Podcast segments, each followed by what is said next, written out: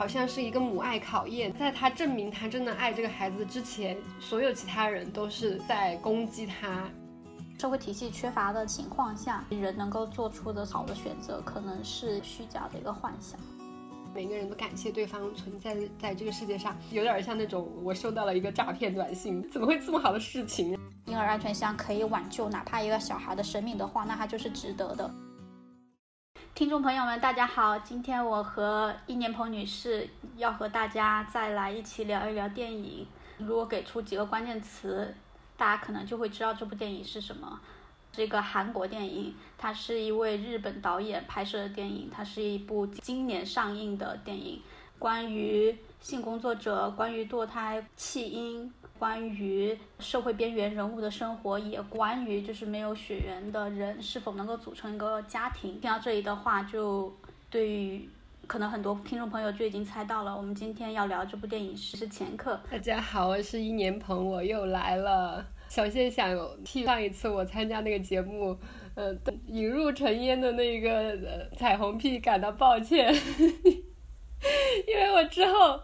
就在录了节目，马上就看到了说他他说什么，嗯，票房破了多少，然后，呃，女的制片就可以去裸奔啊，还有后面在讲说农村没有那种。剩余的女性就说明女性处境比较好啊什么的啊，我就觉得天呐，我是不是应该更谨慎一点去看待？看他那个那个片子，因为因为就是虽然虽然别人也会说你吃鸡蛋就好了，你不要去管那个母鸡长什么样，但是我现在有一种感觉，就是那个鸡有鸡瘟，然后呢，我 吃了这个蛋之后，我还是心里面有一点隐隐的不安全感。但是我们今天讲失之愈合的电影应该会比较安全吧？也没有也没有，我跟你说，我其实很喜欢失之愈合，就是我是从那个小偷家族圈粉，然后后来去看了他很多电影。我就就是虽然我知道这个这个导演他也没有任何的女权主义的思想，也没有性别观念，嗯，但是我还是很喜欢这个导演的。但是我就看了这个前客，我我其实还蛮失望的，我真的还蛮失望的。我们先，我们要不先呃捋一下剧情嘛？在说之前，我们郑重声明哈，今天关于前科的讨论涉及严重剧透。不想被剧透的朋友就千万不要听。昨天又重新看了一遍这个前科，我就发现这个片子它简单一句话来说，就是本来你的小孩被人口人贩子给卖了，后来你去把人贩子给卖了的一个故事。这个女主角也就是一个著名的韩国歌手，她叫什么？IU。哦，IU。作为歌手，IU；作为演员，李智恩。呃，她是一个离家出走、家庭背景也非常的嗯不幸的一个女孩子，然后从很小的时候就开始作为性工作者，然后后来她就怀孕了，然后那个嗯就是。呃，小孩的生理父亲是一个黑帮的成员，然后嗯，那个黑帮成员还有他那这个黑帮成员的老婆，他们都希望这个呃女主角去堕胎，但是这个女主角就非常的想要把这个小孩生下来，然后呃再加上就是这个黑帮成员可能对她有一些非常过分的行为。但是剧里没有讲特别的具体，他只是说了一句说他洗澡，他在没有洗澡就让我给他口交这这样的事情，然后他就呃呃，而且他还说这个小孩就没有资格生下来这样的话，然后所以呃可能发生了一些冲突，这个女主角就把这个黑帮成员给杀掉了，然后他就开始逃亡，然后但是他就是嗯不想连累自己的小孩，他就把他送去了一个教会医院的婴儿箱。那这个婴儿箱，我们待会儿也可以聊一下。其实我们国家之前也也设过婴儿箱。结果呢？这个谁知道这个教会医院呢？它里面就有一个工作人员，也就是我们的男二号。男二号他是一个在孤儿院长大的一个弃婴，然后他长大以后就在这种呃福利机构工作，像是一个男护工吧。然后他就跟他的另外一个好朋友，也就是我们的男主角，呃，这个演员非常的有名，宋康昊的一起，他们两个呃就就是呃贩卖。呃送到这个婴儿箱的婴儿，就是通过删掉晚上的呃录像，然后就把这个婴儿给。呃，拿出去，然后卖给其他的想要养小孩的人，但是没有资格去做领养的人。嗯，这个他们这个贩卖人口的这个团伙，其实一直被被呃警察是盯着的，也就是我们特别特别著名的另外一个韩国演员裴斗娜警察跟他的辅警两个女警察，我特别罕罕见的一个组合，他们两个就一直在盯这个婴儿拐卖案。后来女主角第二天想去把自己的小孩给拿回来，结果就发现自己小孩并没有进到这个，呃，教会医院，然后呃，那个男二号就带着女主角去找他的孩子和男一号，然后这个时候就非常的神奇。就对于观众来说，特特别神奇。就当你发现你的小孩要被人口贩卖了之后，结果你并没有生气，反而说那好吧，我跟你一跟你们一起去卖我的小孩吧。嗯，对。但是那个时候我们是观众是不知道他是一个杀人犯的。结果他这个女主角和男一号、男二号他们三个人就踏上了去贩卖自己小孩的旅程，就变成了一个公路片。然后在这个过程中，他们就像很多公路电影一样，就是经历了很多起起伏伏。然后，呃，最后他们有一个共同的目标，就是要给这个小孩找一个好好的父母。嗯，然后在中间还又收养了另外一个呃孤儿院的小孩，就跟他们同路。然后，然后，然后这两个女警察就通过呃监听的方法，好像也是变相的呃加入了这一个贩卖人口大家庭。然后他就呃所有的人虽然他们利益呃不太一样，但是都有一个共同的目标，就是给这个小孩找一个好人家。然后这就是一个人口人口贩子的一个。呃呃，奇怪的大家庭，就是我看到豆瓣上面有一个网友的影评，就说啊，这样的片子对市之愈合来说也算是一种类型片了吧？就是他特别喜欢拍的这种另类，然后就是好像道德上不是很好，但是你又觉得他们很善良的这么一个家庭。然后最后，呃，这个女主角就通过出卖了男一号和男二号，然后在男就是男一号和男二号也知道自己被女主角出卖了，但是他们为了呃保护女一呃女主角和小朋朋友，然后就都被警察给抓了，然后呃，不知道为什么，就是是不是真的韩国的这个司法系统就是如此的美好和合理，然后呃，就给女主角判的刑非常的轻，然后呃，包括那个想要买小孩的那一家人，呃，所有人都判的很轻很轻，然后大概两三年之后，他们就呃重新的聚，可能聚在一起，然后这个小孩也交给这个非常善良的裴斗娜女警察养了两三年。就是这么一个故事，嗯，为什么女主角她的刑罚判那么轻的时候，我在想有没有可能是在暗示她是个未成年人呢？就是未成年人加自首哦，所以如果是这样想的话，就她的就每个人的个人经历都还挺坎坷的。对，其实按理来说，她这个情况就不应该判太重，因为。嗯，像那个女警察，她也有说，就是你可能可以，你可以算是正当防卫之类的嘛？嗯，也有可能是未成年人。如果我们现在在想说，如果我们即将要讨论的方向有哪一些，我们可以讲几个关键词吗？我自己的话，我就还呃看了这部电影以后，我查了很多关于呃弃婴、婴儿箱，然后还有流产。之类的信息，这几天我得知了很多新新知识。我会想到人口贩卖，还有呃母亲，就是母爱。呃，我也看了那个是朱玉和的采访，就是 怎么讲呢？是朱玉和，嗯，他就是他要为了表现自己的。嗯，性别意识有进步哈，他就说他之前之前他自己以为，呃，女的生了孩子之后马上就会对小孩产生感情那种母爱，但是男的不行，男的需要跟小孩互动的过程中才会产生父爱。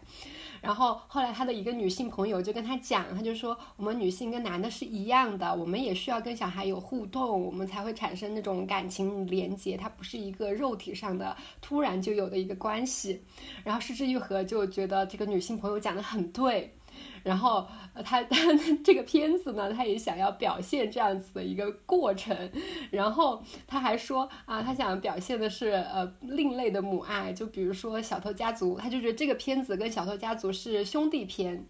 为什么不是姐妹篇？然后，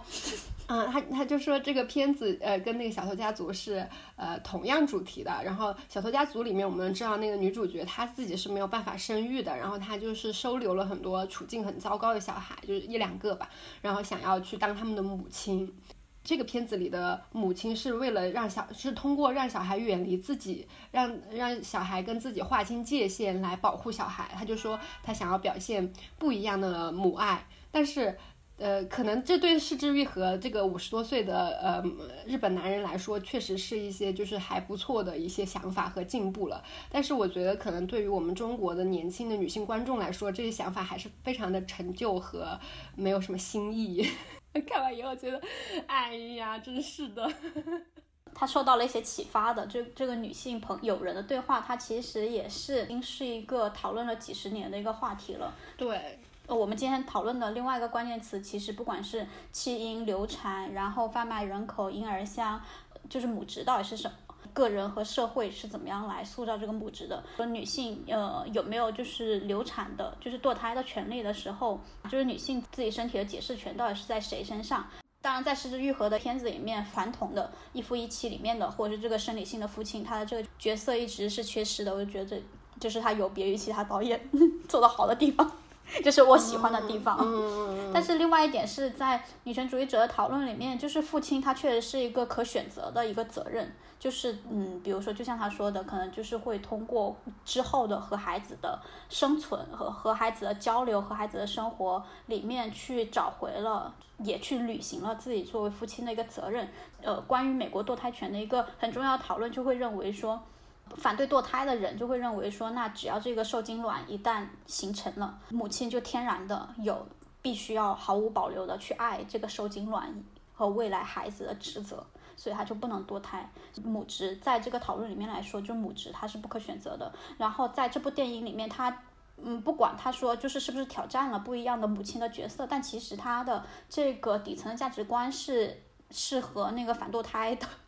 人事是一样的一个价值观。个年轻的母亲李就李智恩的这个角色，他就和裴斗娜，他就有一个争争吵的戏份嘛，就是裴斗娜说，那你为什如果没有办法好好做母亲的话，为什么还要生下来？然后呃李智恩就说，你觉得比起丢弃孩子的话，流产的罪要更轻吗？所以他其实从一开始啊，他就打算要生下这个孩子，而且他对这个孩子是有感情的。在这个影片里面，基于这种就是呃这个人物的心理过程的一个前史的话，我们其实也可以看出来，失之愈合是。对我来说，他给的答案就是，呃，父亲是缺位的，他是在批判这一点，但是他给的答案也是，就是母母爱就是天然的。对对，虽然他就是想要进步，但是他嗯，其实底子还是没有换。我在看到那个女主角就说出这个话，她说啊，难道就是这个小小 baby 叫雨欣吗？你可以当着雨欣的面说你要，嗯，他不应该出生在这个世界上吗？就是难道就是我去提前流产，他比抛弃他更严重吗？就我看到这个的时候，我是有那种反堕胎警报就是响起来的那种感觉，就他有一点，他有一点。微妙吧，就是你不能就是仅通过这个你就说她是反堕胎，因为呃，就是从这个角色，就是这个女主角角色来说，她这样的女性是非常非常普遍存存在的。就是我我我们就比如说在中国，就是流产它是一个更加广泛被接受一些，对，就是没有那么强争议的。但其实有很多女性她对于呃流产她有很强的那个内疚感。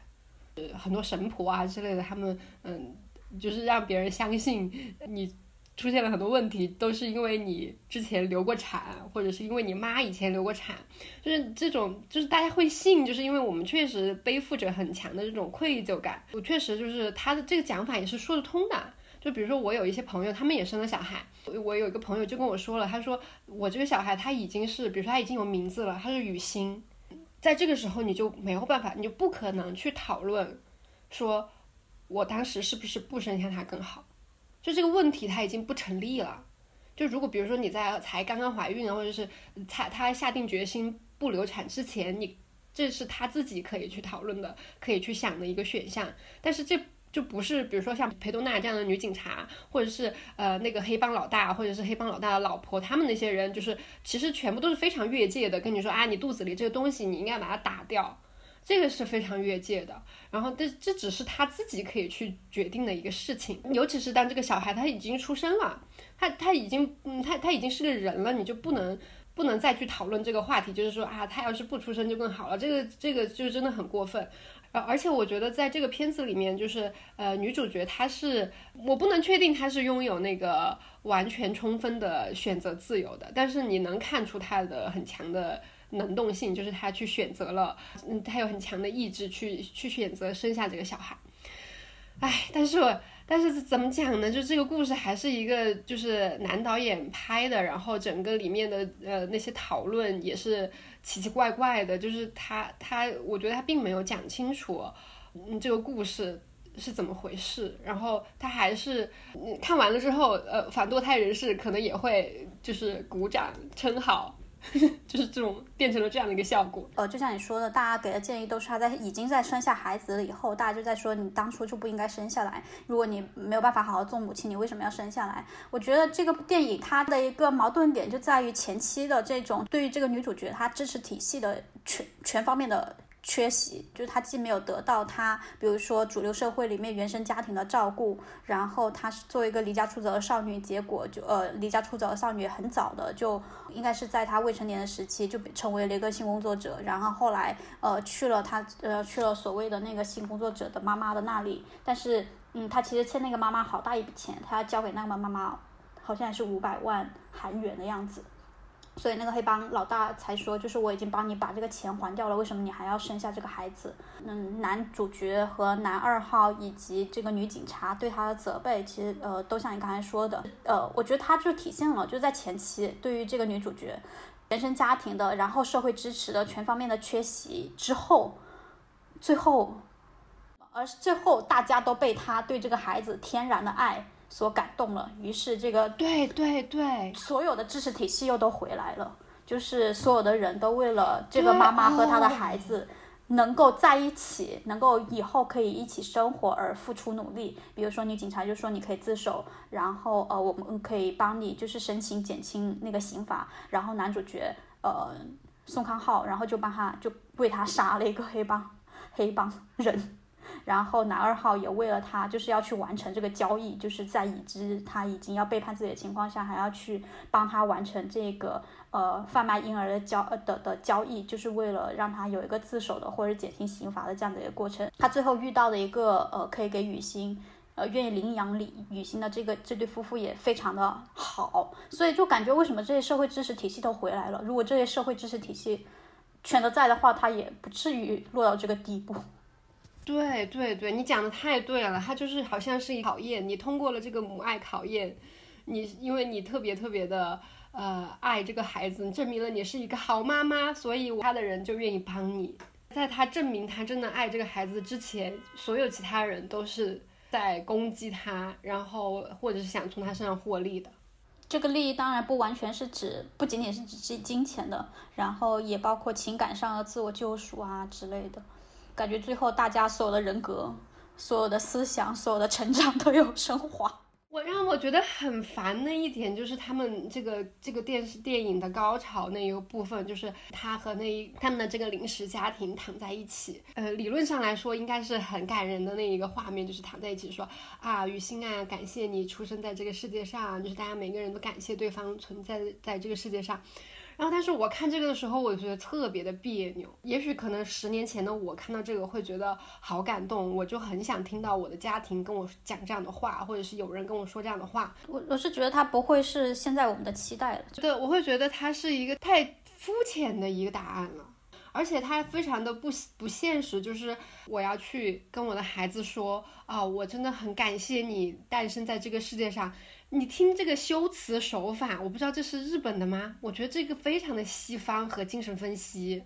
就是它是一个特别现代的一个新的需求，情感需求。我觉得它也是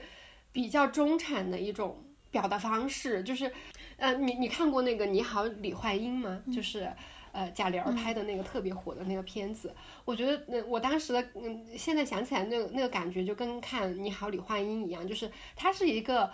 现代人的对母亲的一个渴望，然后他就塑造了这么一个母亲，比如说像李焕英也好，还是说前客这个女主角也好，然后他就呃去满足了你这个长大的小孩的情感的需求。他是他不是说真的说呃我们还原到就是像李焕英那样那个年代的女性，或者是这个电视剧里的这个不知道她是不是未成年的这个妈妈，她自己真实的一个处境。就是实在是太像一个，呃，符合我们这些城市中产，然后有一个失落童年的观众的那个渴望，就是你现就是有点像那种我收到了一个诈骗短信，就是那种感觉，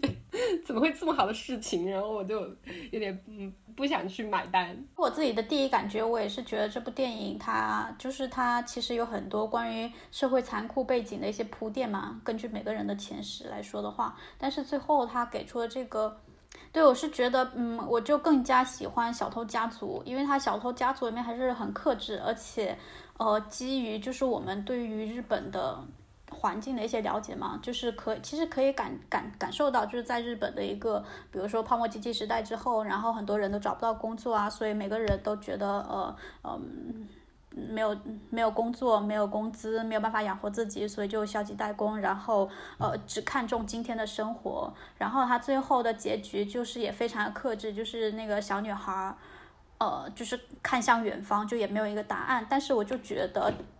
前客这部电影的话，就是它就是一个答案非常明确的一个电影，所以就会觉得作为影迷来说，就是这个这个 体验感就会弱很多。但是作为女权主义者来说，也觉得它的一个核心故事，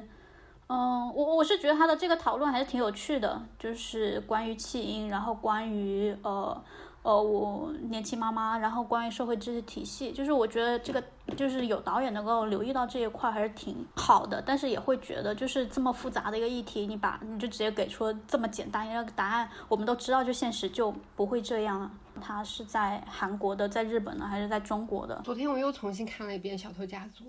然后我就发现，嗯，看《小偷家族》，因为我之前就已经在我在电影院就看过至少两遍。然后我昨天又重新看了一遍，我的最大发现是我在电影院看的居然是删减版。从看《小偷家族》的感觉跟从看这个前客感觉很不一样。就是从看前客的时候，我真的是就觉得我为了录这个播客，我要多看一下。但是从看《小偷家族》的时候，你我是真的会有在享受看电影的过程的。但是重新看前客，我真的觉得好辛苦啊。然后《小偷家族》里面的那些人，他们的那个动机是很成立的。他们人物也是成立的，就是他是，呃，嗯，他的好和坏，嗯，加在一起，你你是觉得，嗯，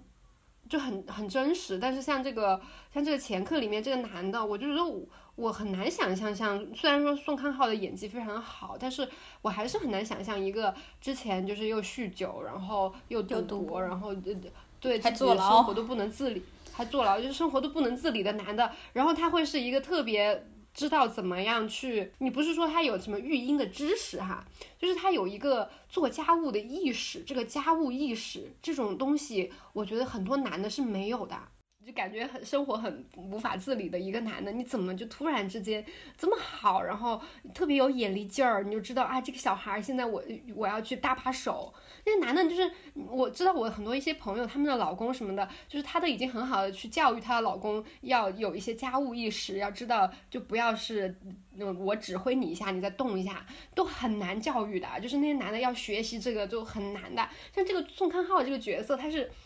他是怎么就这样了呢？然后，呃，这个首先就让我觉得有一些抽离感哈。嗯，从后面来看，他真的是很善良的一个人哦。他是想要小孩找到一个好的，呃，收养的父母，但是实际上他做不到呀，他真的做不到，没有办法，他是一个违法的一个状态。然后他的资源也很有限，比如说他最早那个买家，他就是那样的，四百万还要分期那么那个一个家庭。然后他能挑到什么样好人家？他怎么可以去说真的给这些小宝宝找到一个好的家庭呢？他觉得他觉得那个公立的那种收养体系没有办法给小孩更好的未来，所以他才呃要去做这种事情，同时又挣点钱嘛。但实际上他不会比那个公立的系统更好。他怎么通过自己的筛选可以去给这个小孩找到更好人家呢？所以我就觉得，他这种善良不太立得住。就是作为社会边缘人群的一个困境，就他可能很善良，在这这个社会体系缺乏的这样子一种情况下，就是人的选择就是有限的。及人能够做出的所谓的就是这个好的选择，可能是也是一个虚假的一个幻想。觉得小偷家族，呃，他的利益也会高很多。就是他讲的，就虽然这两个片子都是那种呃 chosen family 嘛，就是我是呃选择的家庭，我是一个多元成家，然后嗯非主流的一个呃非血缘的一个家庭关系。但是那个小偷家族里面，他特别核心的就是那个小女孩，她是被自己的父母家庭暴力嘛。然后，然后这这个呃另类家庭才想要去收留他，想要去照顾他，爱他。然后里面最感人的就是那个女主角抱着这那个小女孩，就说，呃，如果别人说我打你是因为我爱你，那都是你就不要相信他。如果他真的爱你的话，然后他就会紧紧的抱住你。然后这个真的是非常非常的感人，就是他他其实是去拆解掉。嗯，就是这种理所当然的亲缘的关系，然后你的血缘上的父母就会爱你，就会对你好，然后而且他这个小偷家族里面也不停的想，我们是我是主动的选择了你，包括那个老太太跟那个女主角也是，就是他们也会讲说，我我是主动选择你成为我的家人的。前客就就像就像李四刚刚讲的一样，他又回到了说啊，妈妈就真的就是很爱自己的小孩，然后呃，他就会对自己小孩特别好，这种又回到这种很天然的血缘的呃纽带上面来，然后又是其他的关系是建立在，就是大家好像都是被这个母爱所滋养和震撼的这么一个连接上面，我觉得他就会这个利益就会低很多。比如说，我们从小看那个《哈利波特》哈，《哈利波特》也是个孤儿，然后好像类似的这个片子里面，就是呃，这《哈利波特》整个系列就不断的在表现，就他的父母多么的爱他，就是虽然他们没有办法陪在他的身边，但是多么多么多么的爱他。然后最近也看了一个国产古装剧，叫什么来着？苍兰诀吗？不是苍兰诀，星汉灿烂。然后那个女主角不是也是算是个留守儿童吗？虽然这个这个剧所有的呃人设都很都很奇怪哈，但是，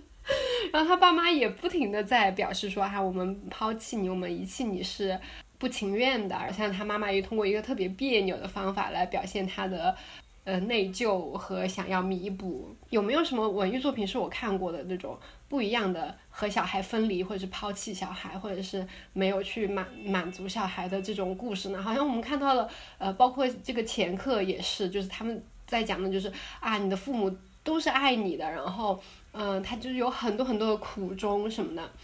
我觉得还是蛮少有作品去讲他的这种不爱的状态是什么。有一些，比如说这种家暴自己小孩的父母啊，或者是严重忽略自己小孩的父母啊，然后他是一个什么样的状态呢？我觉得不是说我们要去理解或者说认同他们的那种，呃，对小孩很差的那种状态，而是说明白是到底大概是怎么一回事。我自己的一个理解就是，比如说像有些人在很年轻的时候，比如说十几岁的时候，你去养了一条狗，或者是你养了一只猫，其实你自己根本就不明白怎么样去照顾一个小动物。你意识不到，你就比如说我小时候有一次意外呃圈到了一个奖品是一只仓鼠，然后我觉得我对这个仓鼠也很好，然后我把它放在阳台上让它去晒太阳，然后我还给它呃做了一个什么过道让它可以回来玩，结果我下楼去上学的时候我就看到那个仓鼠的尸体在在马路上。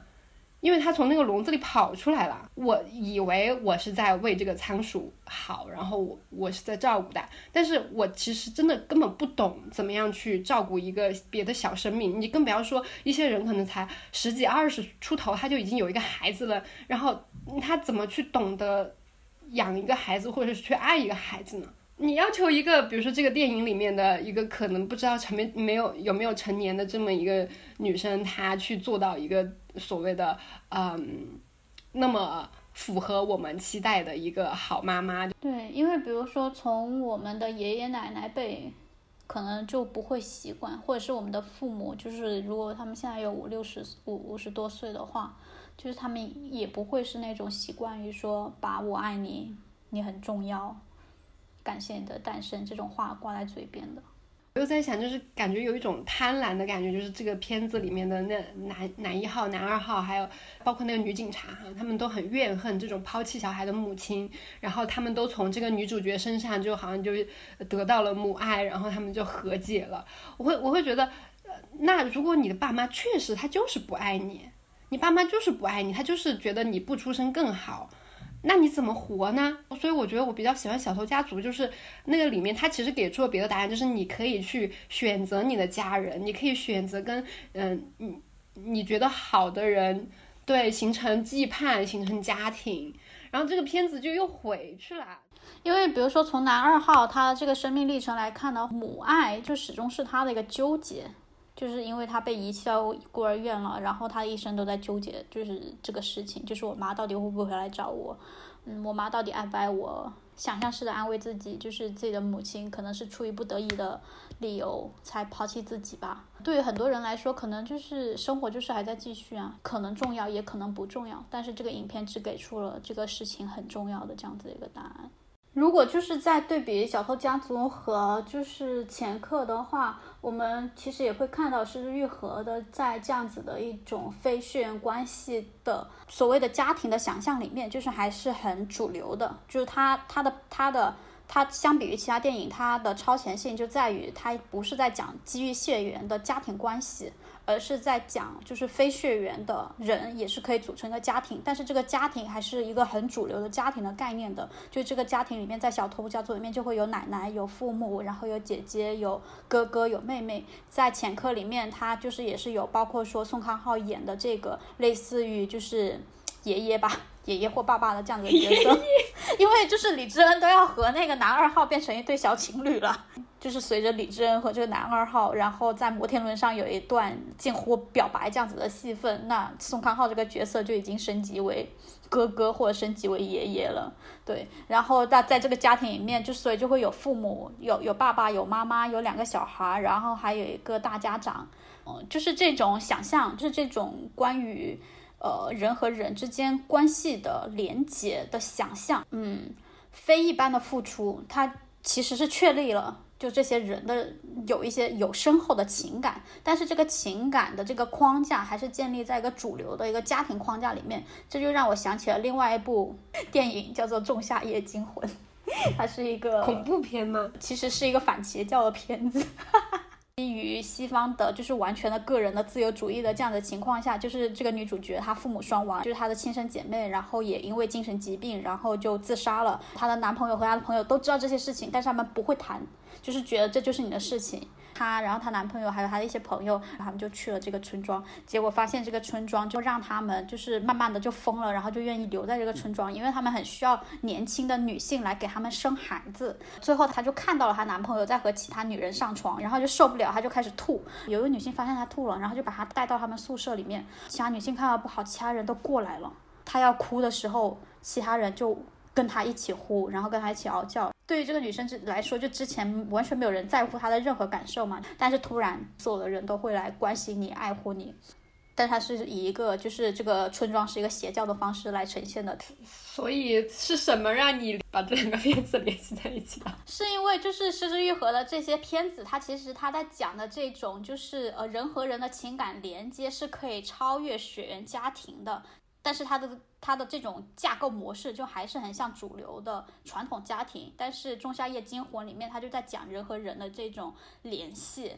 关怀和爱是就不是家庭，它是一种另外的模式。虽然它也是很可怕的模式，是吗？但是你看到了不一样，是吗？影片把它描绘成了一个邪教模式。如果从一个正面的。方向去设想，它变成了社会知识体系可以构建起来。比如说，在这个李智恩他最开始在离家出走的时候，那有没有人给可以给他提供很多关怀，可以给他一个去的地方？我们接下来可能想要去讨论的关于这个婴儿箱，美国是在一九九九年，然后才开始启动了这个婴儿箱。它会有几个场域，比如说是在医院，然后是在消防站，然后还有是在警察局。美国现在大部分的可以送去婴儿箱的小孩，呃，有一些州就规定是在七十二个小时之内，有一些州就规定是在三十天之内，有一些州就规定，比如说是在两个月之内，然后你才可以把你的小孩放到这里，你是没有刑事责任的。但是如果除此之外的话，你有可能会呃犯遗弃罪。二零零八年的时候，美国有个州叫做内布拉斯加州，它有一个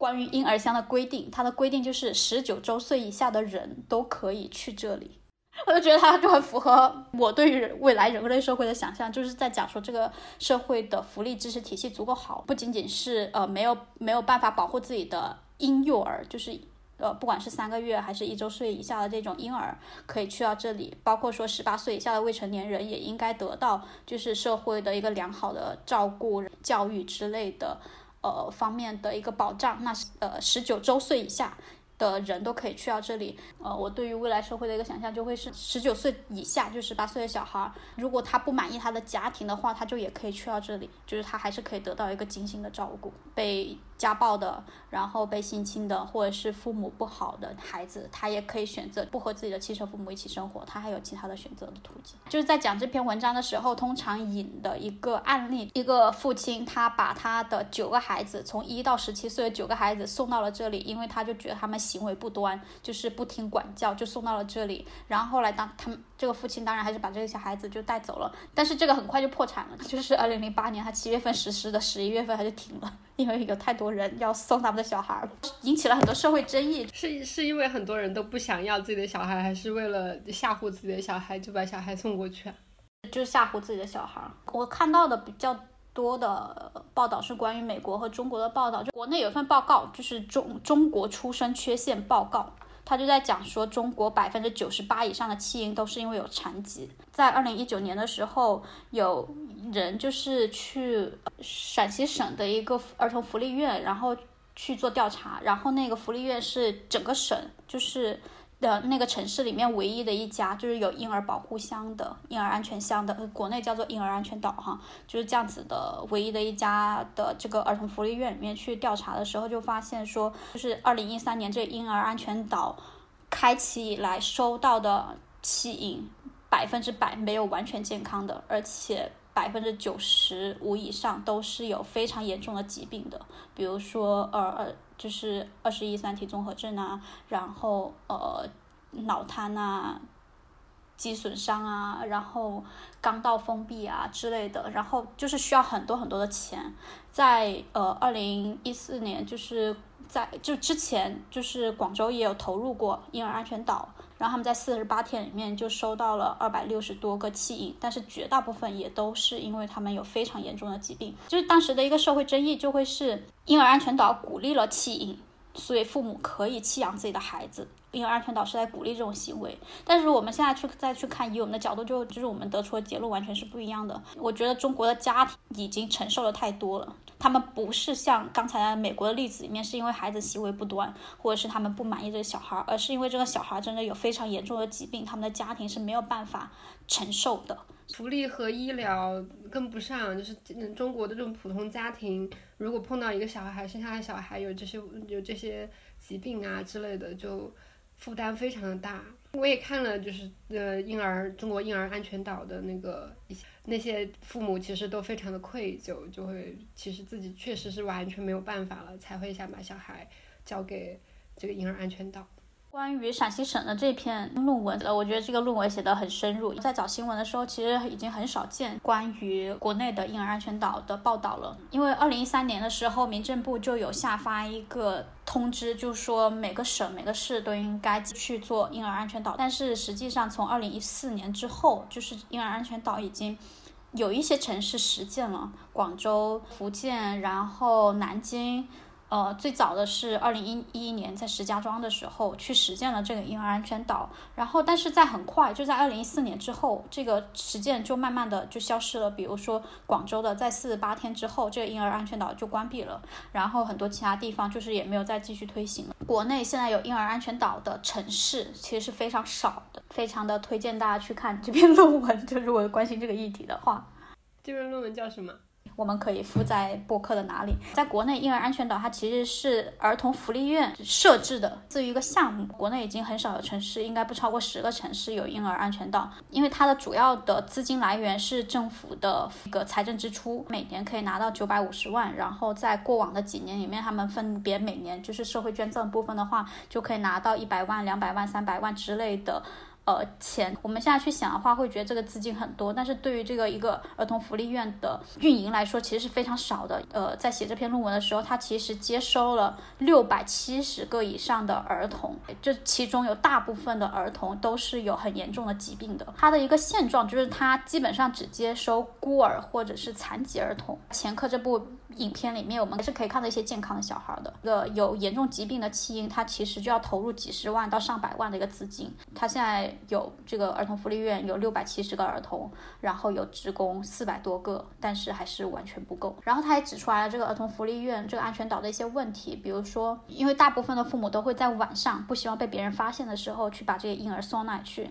可是这个儿童福利院他的职工可以接收到讯息，那里面有弃婴，他应该去照顾。但是比如说像日本，然后韩国，然后还有美国的一些实践，就是，呃，如果有这个孩子放进去了，三分钟之内就会有医护人员过来，就是把这些小孩给带走。嗯嗯。而且这个小孩是在一个是一个安全的环境，就是它是恒温的一个箱子里面，医护人员会很快把他带走，然后给他做检查。但是中国的这个福利院的安全岛接的的这个工作人员，有可能就会是临时工或者是合同工，然后他在那里也没有住的地方，他可能就是住在自己家里面，他过去可能就是二十分钟、半个小时之后了。所以这个婴儿的安全问题是很难得到保障的，而且在这个儿童福利院里面。照顾这么多有疾病的小朋友的情况下，哪怕没有疾病吧，就是哪怕现在没有疾病，他是一个健康的小朋友，但是小朋友其实很容易就会出现，就像前科这部电影，就是会出突然发高烧啊，然后有疾病啊。但是这个儿童福利院有专业医师证的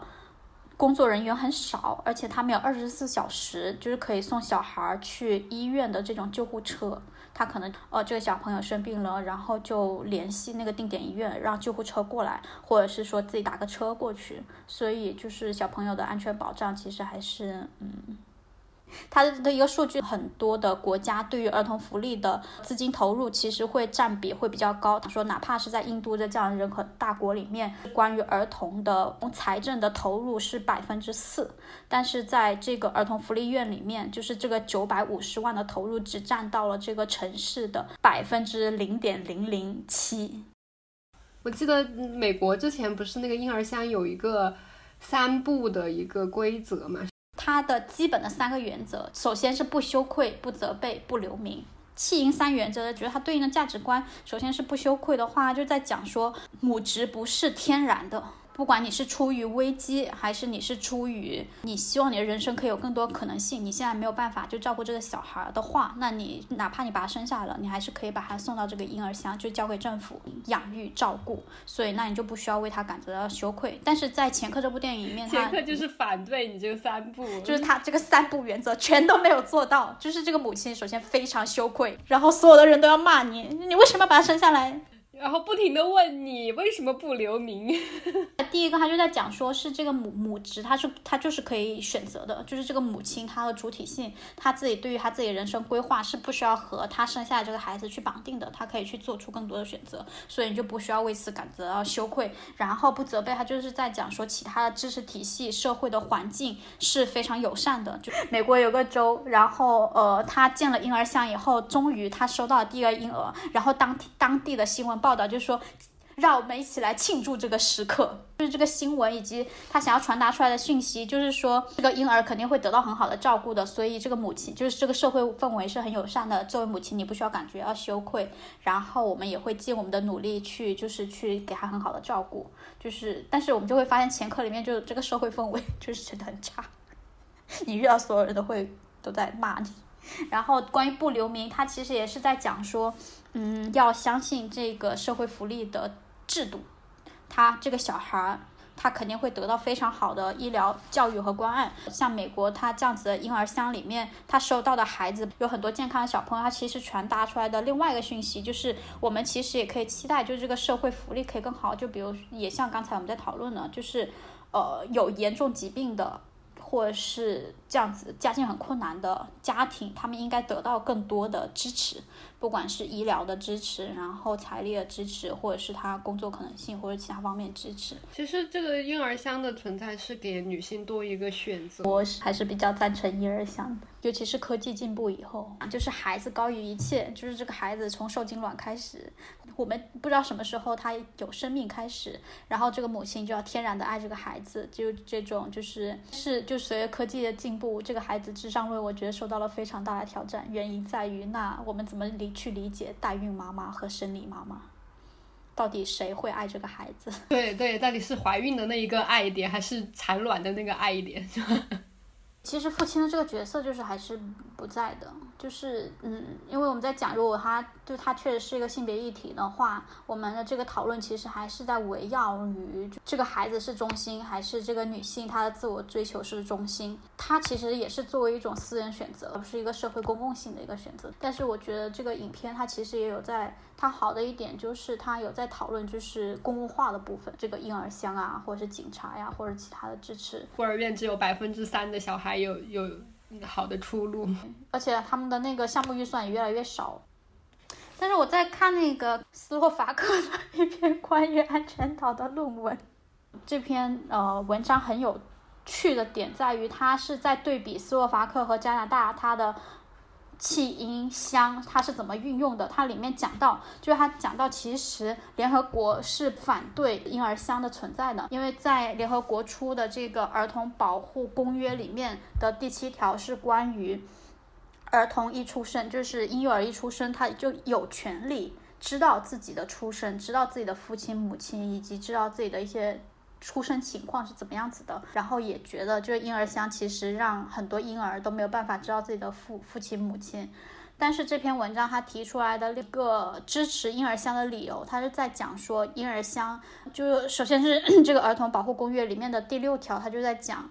儿童的安全，儿童的生命权是高于一切的，所以这个婴儿箱其实就是在保障，就是这个婴儿的安全。因为在斯洛伐克，然后这个母亲她会面临，比如说，哇，斯洛伐克的法律里面对于这个女性。有非常严格的要求。它对比的是加拿大，加拿大前期几十年前的一些条款，每个州就是母亲有权利去决定自己是否要生育，就是这个女性她的自主权是高于一切的。但是，比如说，如果你这个女性她在三个月之前要去流产的话，要通过社区的一个流产协流产委员会她的一个同意。但是每个委员会他们的标准都很不一样，有一些。委员会它的标准就很轻，有些委员会它的标准就很重，就是你已经拖过那个时间，拖过三个月，然后你就没有办法去流产了。然后有一个医生在没有这个委员会的批准的。同意书的情况下，还是还是给了一个女性去做流产，所以就是有人就告了她，然后这个案子就经过了很多重的那个审理，然后最后他又起诉到了最高院，最高院给出了判决，批准的这个委员会以及各州这个法律应该废除掉，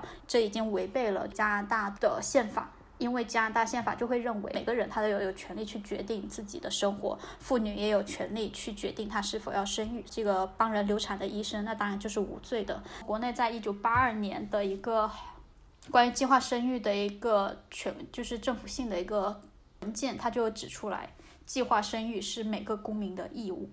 这篇文章，这两个教授他就来指出来说，如果这个婴儿安全箱，它基就是基于保障婴儿安全的一个原则，因为有很多父母就不知道该怎么样，就是会很惊慌，也不想要就是再继续对这个小孩负责，他们可能就会把小孩遗弃在好一点的，可能就会遗弃在公共场所，汽车站、火车站，然后医院，然后差一点的可能就会是树林。这篇文章教授他就在想说，婴儿安全箱可以挽救哪怕一个小孩的生命的话，那它就是值得的。像婴儿安全箱这样的政策，能够哪怕引。挽救到一个小孩，哪怕仅仅是一个小孩的生命的话，那我们为此付出努力是值得的。国内的这个关于呃婴儿安全岛的实践，就是他就是我们已经知道，就是他就是会收到非常多就是患有疾病的重病的这样的小孩，但是还是把它停掉了，所以我就会觉得还是蛮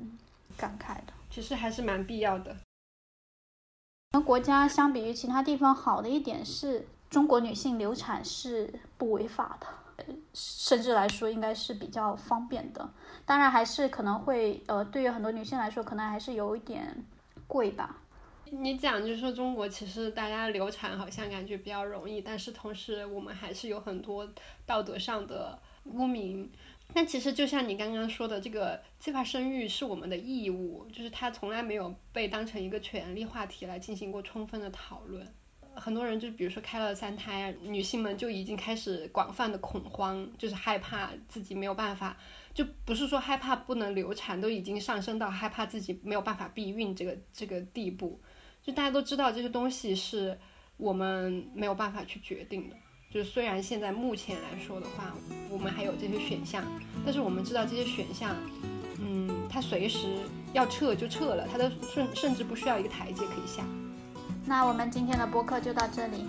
非常感谢大家的收听，拜拜，拜拜。